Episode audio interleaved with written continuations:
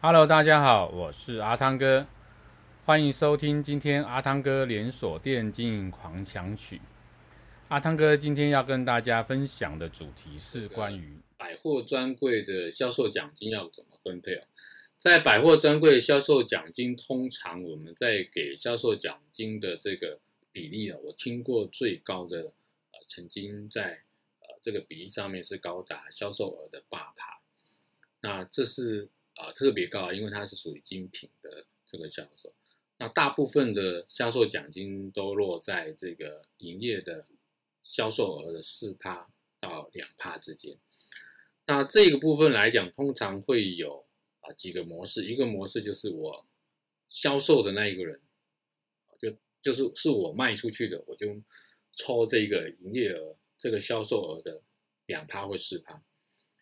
那一种方式是呢，有分个人跟分这个团体奖金，那一般如果分个人跟团体的话，通常会落在一半一半的方式。比如说我今天销售奖金是四趴来讲好了，那我有两趴是属于个人，有两趴是属于团队。那团队里面再经过绩效考核方式，再给予分配的这个机制，那用这样方式来去分配奖金。当然，如果分配方式啊，一一般以专柜来讲，通常就是一个柜长跟一个柜姐，顶多就两个人，所以很常常方法就是以对分的方式来进行。那如果说今天你希望你的管理职有比较好的这个条件的话，你可以用啊六比四的方式，就是管理职也就是柜姐，她可以分比较多的这个奖金来去做这个比例分配。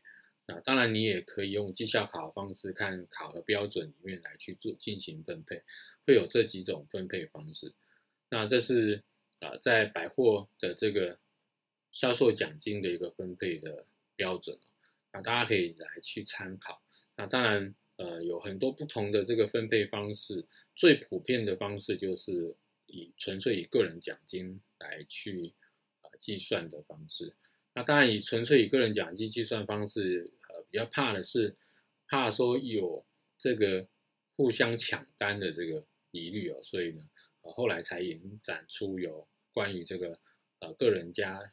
团队的这个模式。那这个部分呢，大家可以以自己的专柜的一个属性跟形态来去进行调整。这是这一集跟大家分享的主题，欢迎您继续收听下一个主题，拜拜。